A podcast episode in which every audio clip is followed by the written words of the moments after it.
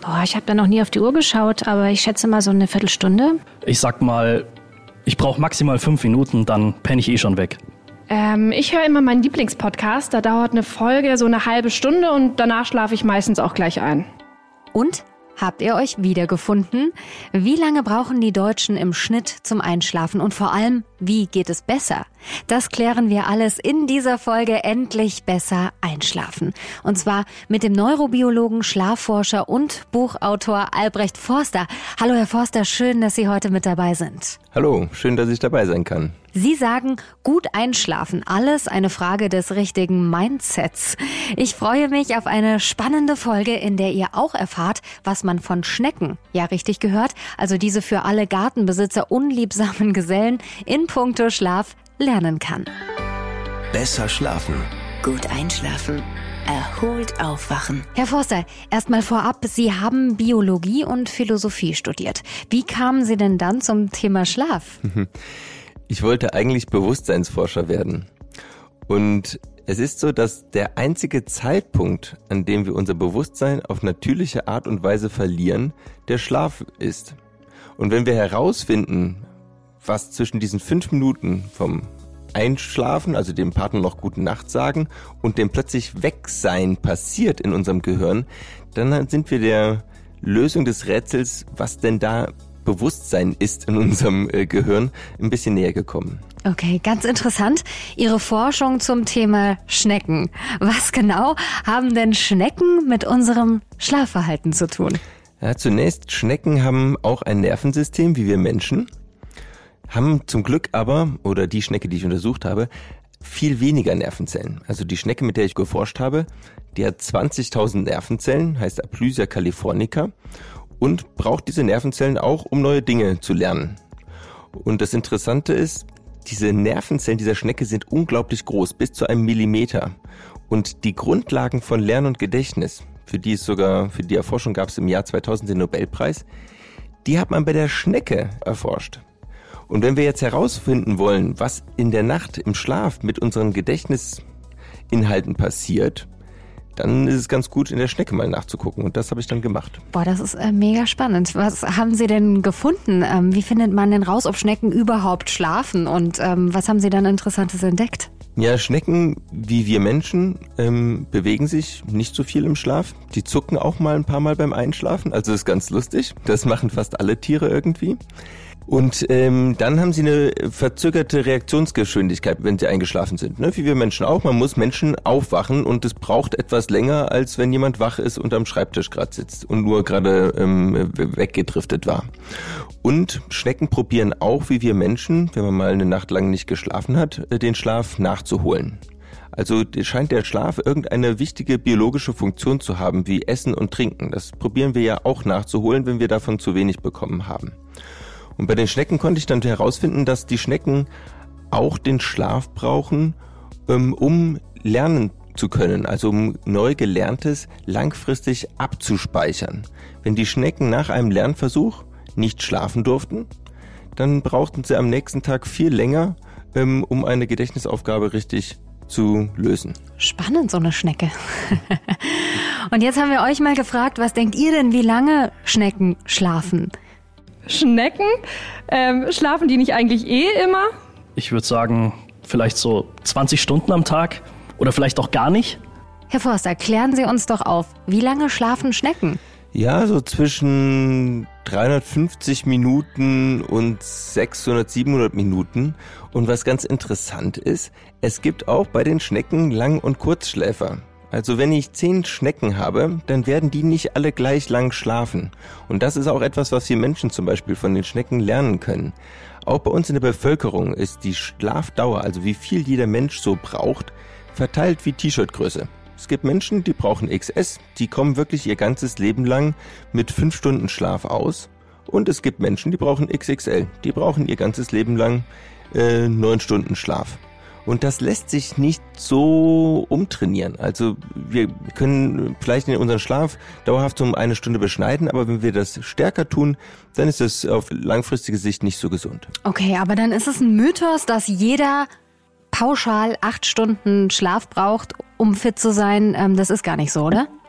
Ja, wir brauchen so lange, bis wir ausgeschlafen sind. Und das kann, je nachdem, was am Tag passiert ist oder auch wie alt wir sind, sehr unterschiedlich sein.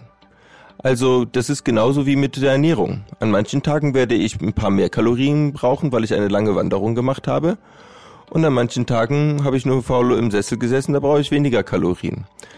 Und beim Trinken wird es auch ähnlich sein. Und nur beim Schlaf sind wir Menschen mittlerweile dazu übergegangen, jeden Tag genau unsere Schlafdauer abzumessen. Also bei, ich kenne keinen, der genau seine Milliliter, die er pro Tag trinkt, zählt. Aber beim Schlaf probieren wir genau das, dass wir genau sieben oder siebeneinhalb Stunden Schlaf pro Tag bekommen. Das ist ein bisschen abstrus.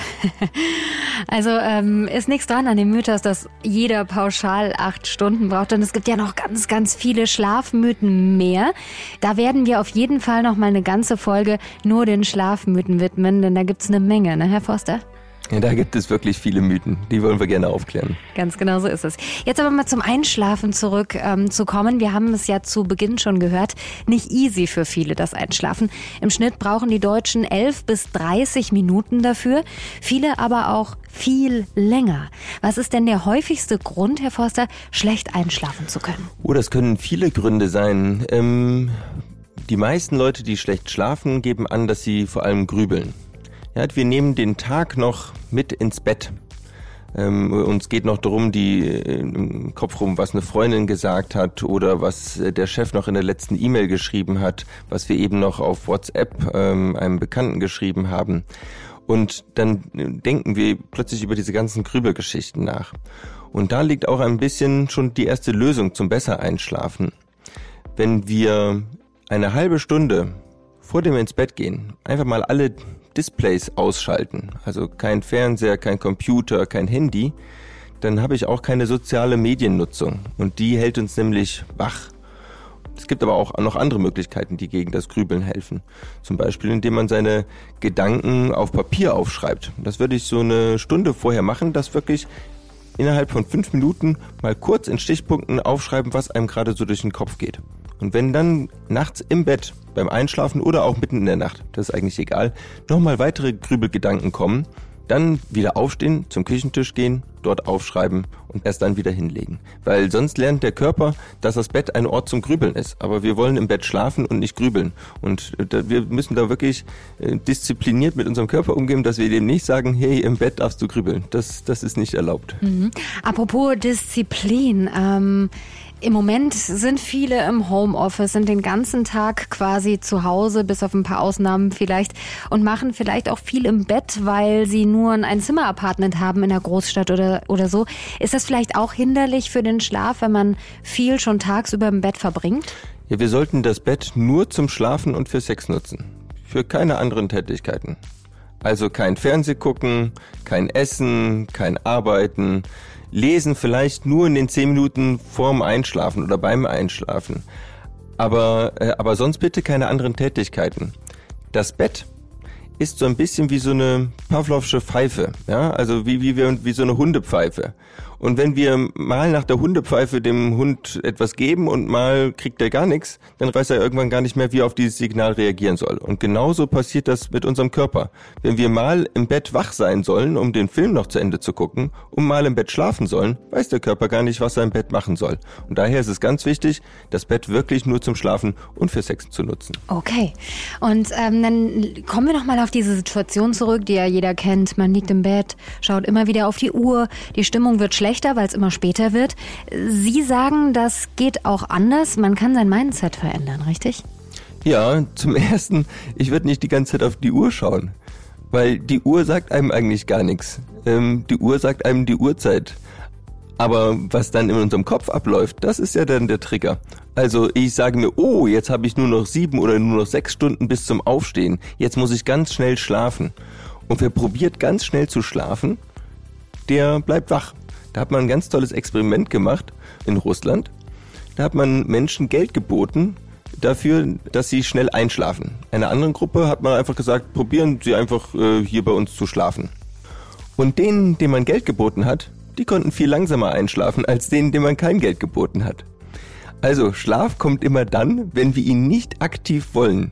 Das heißt, mit, dem- mit dem Vorhaben ins Bett zu gehen, ich muss jetzt schlafen, das wird nicht klappen. Schlafen ist loslassen und nicht wollen. Aber wenn ich jetzt schon weiß, dass ich schlecht einschlafen kann oder es mir vielleicht eingeredet habe, dass ich schlecht einschlafen kann, dann komme ich ja schon vor dem Schlafengehen irgendwie in Stress, weil ich denke, oh, ob das wohl heute klappt. Kann man diesen Teufelskreis irgendwie durchbrechen? Ja. Also zum einen ist auch die Frage, was soll man denn denken, wenn man so im Bett liegt? Und da würde ich empfehlen, ähm, dass man sich zum Beispiel überlegt, äh, wofür man dankbar ist. Und das können so ganz banale Sachen sein, wie äh, mir ist nicht kalt, ähm, in Deutschland herrscht Frieden, ähm, ich habe heute eine Freundin getroffen und mit ihr einen tollen Kaffee getrunken. Und an diese positiven Momente des Lebens zu denken, das lässt uns zum Wohlbefinden finden. Wir können dann besser abschalten. Eine andere Möglichkeit ist, dass wir unseren eigenen Fernseher im Kopf anmachen. Also, dass wir uns an den letzten Urlaub erinnern und den mit allen Sinnen nachempfinden. Also, ich lag am Strand und dann fühle ich die warme Sonne auf meiner Haut und die leichte Windbrise mit dem salzigen Geruch und äh, höre vielleicht, ähm, wie ein kleines Kind irgendwie im Hintergrund äh, schreit. Und wenn ich mit allen Sinnen in so einer schönen, geborgenen, sicheren Situation bin, dann kann ich wirklich mich entspannen und loslassen. Und das kann man üben. Also ich würde wirklich empfehlen, sich da so eine Situation rauszupicken und jeden Abend immer an diese Situation zu denken. Okay, wie lange denken Sie, braucht man, um, um das zu üben, bis es dann auch tatsächlich klappt? Ja, auf jeden Fall ein paar Wochen. Aber das Tolle ist, wir werden immer besser. Also Menschen, die zum Beispiel einen Kurs, ähm, einen Schlaf, besser schlafen Kurs gemacht haben, sogenannte kognitive Verhaltenstherapie für Insomnie, da wissen wir, dass die auch fünf Jahre nach dem Kurs immer noch besser werden. Weil wir in solchen Kursen, das gibt's mittlerweile auch als App zum Beispiel, also ich habe die Siebenschläfer-App entwickelt, da ist genau das gleiche auch drin. Da wissen wir, dass man immer weiter mit diesen Instrumenten arbeitet, ja, mit diesen äh, Tools, die man an die Hand bekommen hat. Und das ist wie mit Fahrradfahren. Wenn ich häufig Fahrrad fahre, werde ich immer besser. Und wenn ich häufig quasi das Einschlafen und generell das Schlafen trainiere, werde ich auch immer besser. Wir können auch im Schlafen zum Meister werden. Sehr, sehr schön. Gibt es denn Dinge außenrum, mh, äh, Hardware quasi, die man beachten muss, um safe besser schlafen zu können? Ja, zum Beispiel sollte ich keine kalten Füße haben. Äh, Das klingt jetzt ganz banal, aber viele Frauen wissen, dass man, also und das ist auch bei Frauen häufiger, dass man mit kalten Füßen wirklich nicht gut einschlafen kann. Und das hat einen ganz einfachen Grund. Zum Einschlafen muss unsere Körperkerntemperatur um ein Grad abfallen. Und das macht der Körper, indem er warmes Blut nach außen transportiert, also in unsere Finger und unsere Füße. Da kann das dann abkühlen. Wenn jetzt aber meine Füße schon vor dem Einschlafen kalt sind, dann sind da die Gefäße zusammengezogen und dann kann da gar kein Blut vom Körperinneren nach außen in die ähm, Finger oder in die Füße strömen. Und wenn ich die vorher massiere oder ein warmes Fußbad nehme oder mir Bettsocken anziehe, ich bin persönlicher Fan von Bettsocken, dann führt das dazu, dass die Füße gut durchblutet sind und der Körper tatsächlich die Wärme vom Innen nach außen transportieren kann und dann können wir deutlich besser einschlafen. Denn dieses Abfallen der Körpertemperatur um ein Grad Celsius, das ist wirklich der stärkste Ausschlag im ganzen Tag. Ähm, Der sagt unserem Körper, all unseren Organen, jetzt ist Nacht, jetzt darfst du schlafen. Okay, damit wären wir dann auch schon langsam am Ende angelangt. Also summa summarum kann man festhalten, auch Einschlafen und Durchschlafen ist durchaus Arbeit, aber Arbeit, die sich lohnt. Man sollte dranbleiben. Arbeit ist es nicht, aber man kann es trainieren und besser werden. Also ein Musikinstrument spielen halte ich auch nicht für Arbeit, aber wenn man es häufig tut, wird man immer besser. Und ähm, darum, es gibt keine ganz schnellen Quick-Trips. Ja? Es gibt nichts, wo man etwas einen Tag macht und dann schlafe ich direkt perfekt. Aber wenn ich über zwei, drei, vier Wochen so ein Verhaltenstrainingsprogramm mache, dann werde ich immer besser und kann gut schlafen. Und wie so oft im Leben einfach mal so ein bisschen den Druck rausnehmen, sich entspannen, zurücklehnen und das Ganze mal äh, laufen lassen eine Zeit lang. Heiße Badewanne. Geht auch gut für die Füße und hat den gleichen Effekt. Okay, und die Schnecken um uns herum gut beobachten, wie ich gelernt habe. ja. Super. Herr Forster, ich sage vielen, vielen Dank. Das war eine spannende Folge, wie ich finde. Spannende Dinge, die wir gelernt haben. Schön, dass Sie dabei waren. Danke auch.